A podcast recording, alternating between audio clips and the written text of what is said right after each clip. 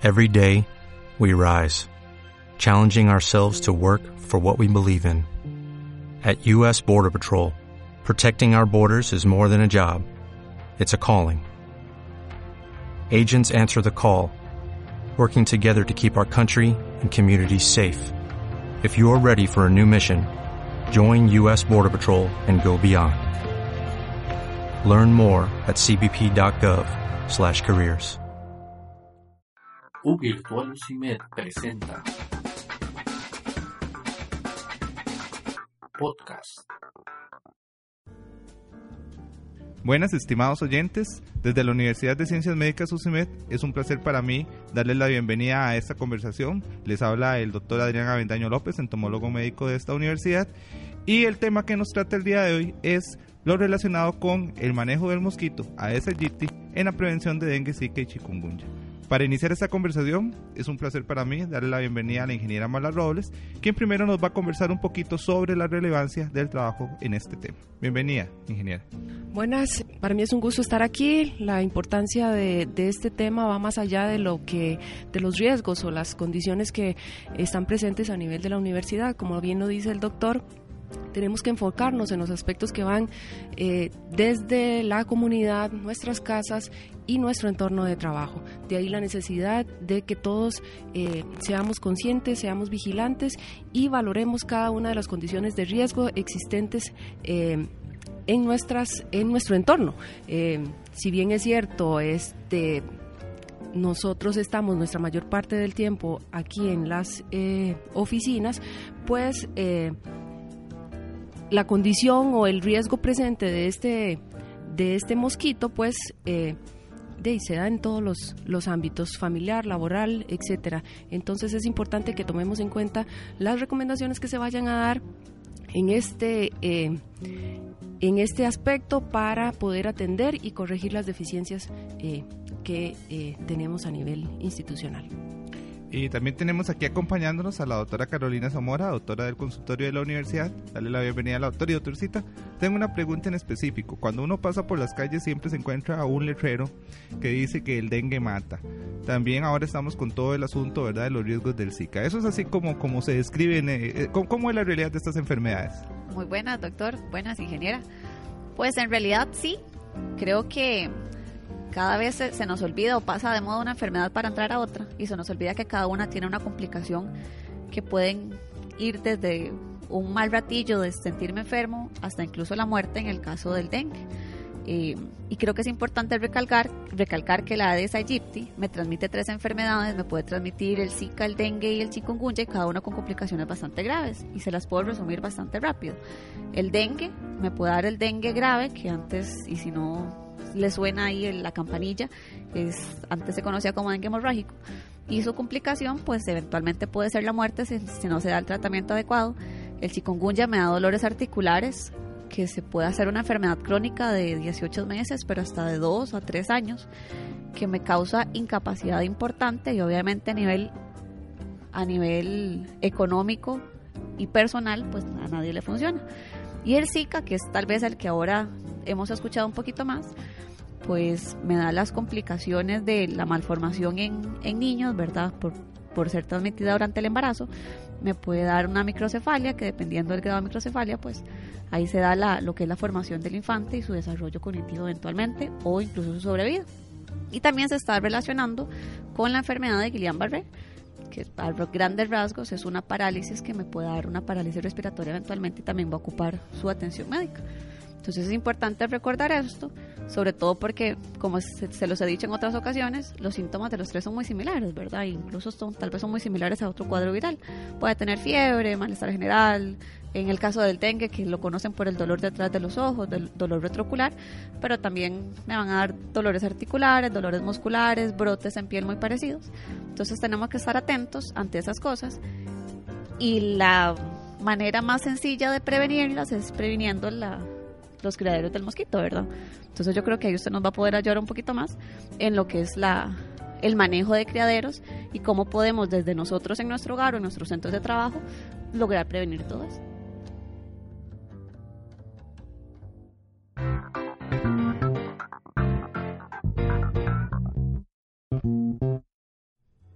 Bueno, con respecto a los criaderos, tenemos que decir, doctora, que es algo sumamente barato para la comunidad y para entender lo barato que es el manejo de criaderos, me parece importante primero preguntarle a Marla cuánto le cuesta a una persona o a una universidad o a una institución o a un grupo de estudiantes el estar enfermo por dengue, zika y chikungunya.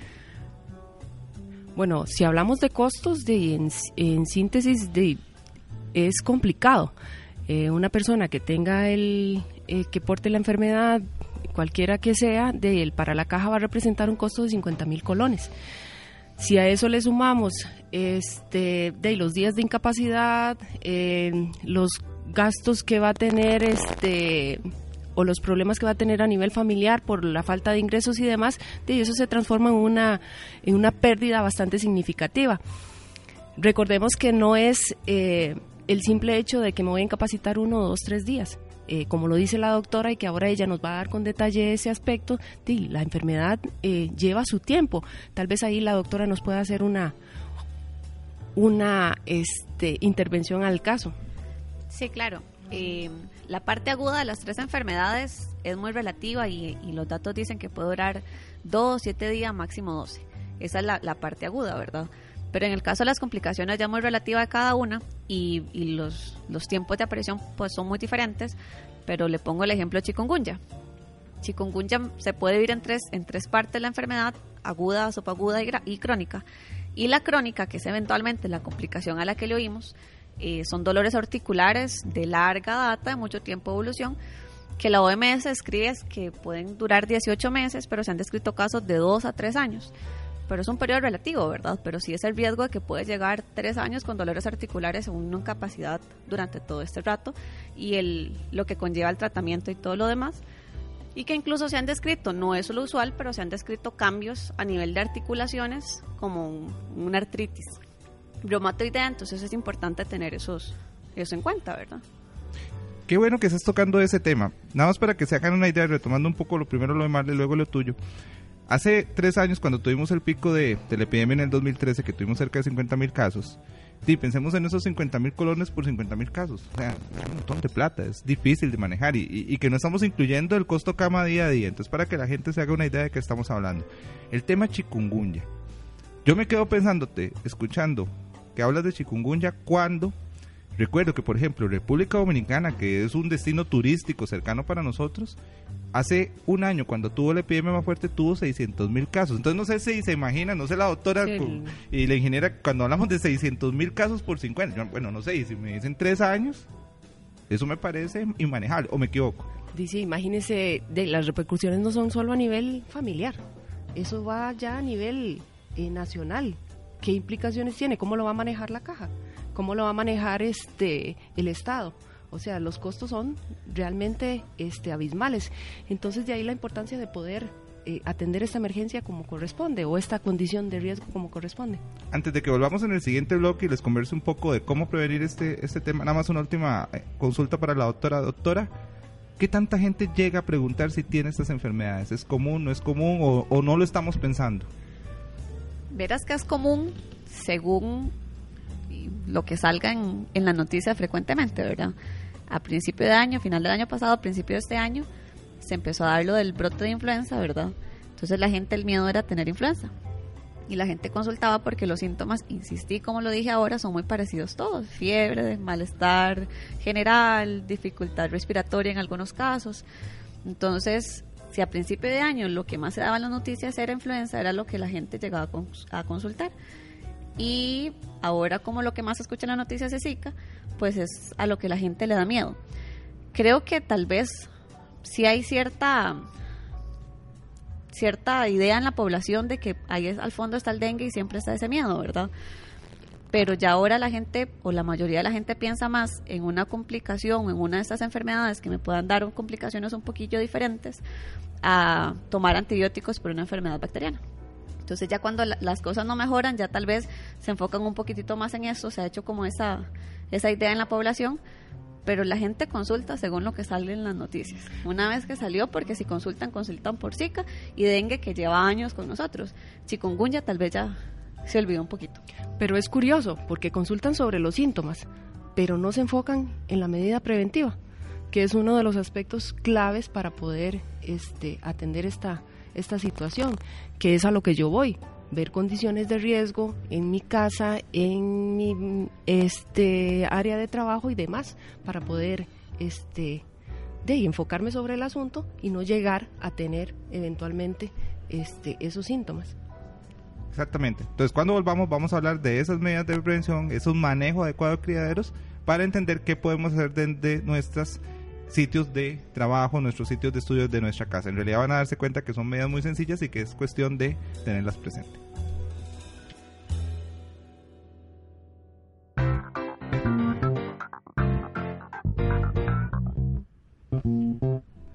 Retomando el tema, lo primero que tenemos que tener en cuenta es que las medidas de las que ahorita les voy a conversar son bastante baratas, son de bajo costo, son de fácil manejo y creo que eso a veces no, no, no nos lo muestran con tanta claridad. Ahora, antes de hablar de esas medidas, nada más quiero recordar un aspecto. La enfermedad tiene como transmisor al mosquito. En este caso ya lo mencionamos, el Aedes aegypti. En Costa Rica tenemos otro mosquito que podría estar transmitiendo, que es el Aedes albopictus.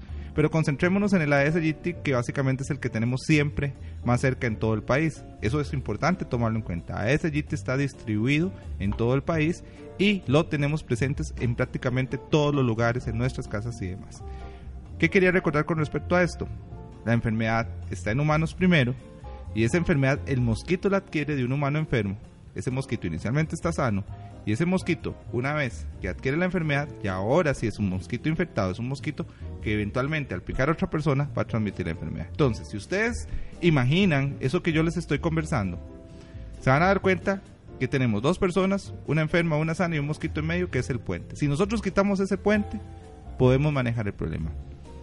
En el caso de los mosquitos, tenemos a los que nos están picando, que son las formas adultas, pero como todos los seres vivos tienen sus formas más jóvenes. Nosotros en este caso les llamamos las larvas. Un detalle de las larvas es que las larvas son acuáticas, van a estar siempre en medio acuoso, en agua.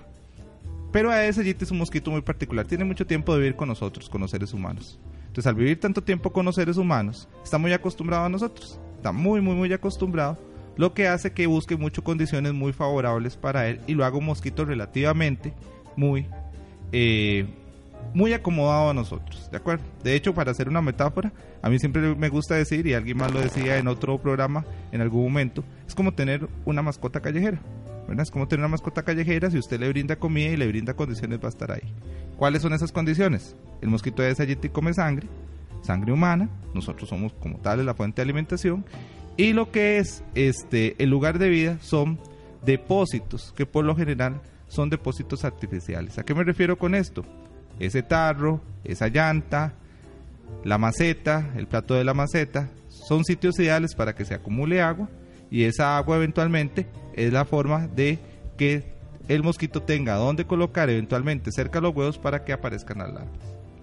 Ahora, no sé si ustedes, digamos, cuando yo les digo agua, piensan en qué tipo de agua. No sé, Marla, ¿cuál agua? Cuando yo te digo agua, ¿en qué pensás? De, inicialmente yo pensaba en el agua estancada. Eh, de, este proceso ha sido como de, de, enseñanza hasta para, para mí, de conocer tanto de esto, de ver tanta este tantas situaciones y condiciones nuevas, de uno aprende. En un principio yo lo imaginaba de esa forma, sin embargo ahora de he aprendido con este proceso. Y en el común de, de, la gente con la que convivimos, todo el mundo piensa agua y lo que se imagina es el agua, ¿verdad? Que el agua oscura de caño, llena de un montón de cochinadas, como decimos popularmente. Y vieran que a la de sellito lo que le gusta es el agua limpia. Esa agua principalmente de lluvia, que cuando llueve nos llena la canoa, nos llena la llanta, nos llena el recipiente, nos llena el balde, eso es el punto clave, ¿verdad?, de los lugares. Ahora, otro detalle, vean que en todo momento hablo como, como de recipientes, como de depósitos. O sea, tenemos que pensar en cosas que tengan superficies. No nos concentremos, digamos, y siguiendo la misma línea del agua estancada, que ha sido un término muy difícil, ¿verdad?, de manejar a lo largo de los años. A mí me gusta más hablar de agua acumulada. ¿Por qué? Porque en el agua estancada podemos pensar, por ejemplo, en un caño. Que el agua se estanque en un caño, que el agua se estanque en el suelo esa no es agua en la que nos vamos a interesar, porque tenemos que pensar en todo momento que la hembra del mosquito coloca sus huevos sobre paredes, superficies de recipientes. Y tras de eso tiene que haber agua eventualmente para que eh, las larvas puedan salir. tal vez ahí les cuento un detalle, un detalle que mucha, muy poca gente maneja y que me parece que les puede servir mucho. Los huevos del mosquito, que les cuento, se pegan en las paredes, pueden quedarse pegados hoy. Y puede ser que como estamos en verano, no llueva. Pueden pasar uno, dos, tres meses y los huevos siguen ahí. Supongamos que ya viene la Semana Santa, pasamos todo el sol de la Semana Santa y llega mayo con las lluvias del caso. Cuando llega nuevamente el agua y han pasado esos tres meses, esos huevos que tienen tres meses de estar pegados son capaces de que salgan larvas de ahí para eventualmente convertirse en las larvas del mosquito como tal y posteriormente el mosquito que transmite la enfermedad. Entonces vean que hasta en eso tenemos que pensar, ¿verdad? Eh, a la gente le contamos eventualmente que para, para trabajar ese problema lo que podemos hacer es cepillar paredes de recipientes que tienen que ver con eso, por ejemplo, canoas y baldes.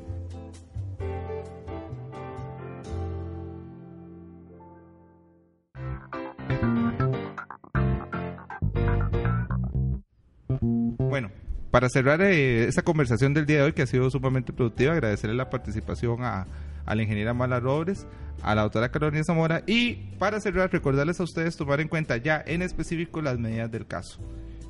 Cuando sea posible, eliminar criaderos, botarles el agua. Si no los pueden eliminar, reutilizarlos adecuadamente. Aquellos que no se puedan eliminar, cepillarlos para eliminar los huevos y usar lo que cualquier componente que evite lo que sea el desarrollo de las larvas, agua hirviendo, vean que el cloro funciona, no es la mejor opción, pero funciona, y ya en última opción un herbicida. Pero muy importante, recuerden que la enfermedad va de persona, mosquito, persona. Podemos quitar el mosquito, pero también nosotros podemos protegernos. No olviden el uso del repelente. El repelente funciona, el repelente comercial funciona, lo pueden comprar, lo pueden usar, se lo aplican por todo lado. Y si van a salir al sol y usan protector solar, primero protector solar y luego repelente. Entonces creo que eso es un primer inicio para, el trabajo. No olvidemos el trabajo en equipo, todos tenemos que estar anuentes a ayudar en ese problema y creo que podemos ir poco a poco mejorando las condiciones y evitar que nos veamos afectados por dengue, y chikungunya. Por el día de hoy, muchas gracias y espero que estemos conversando pronto. Saludos, hasta luego a todos.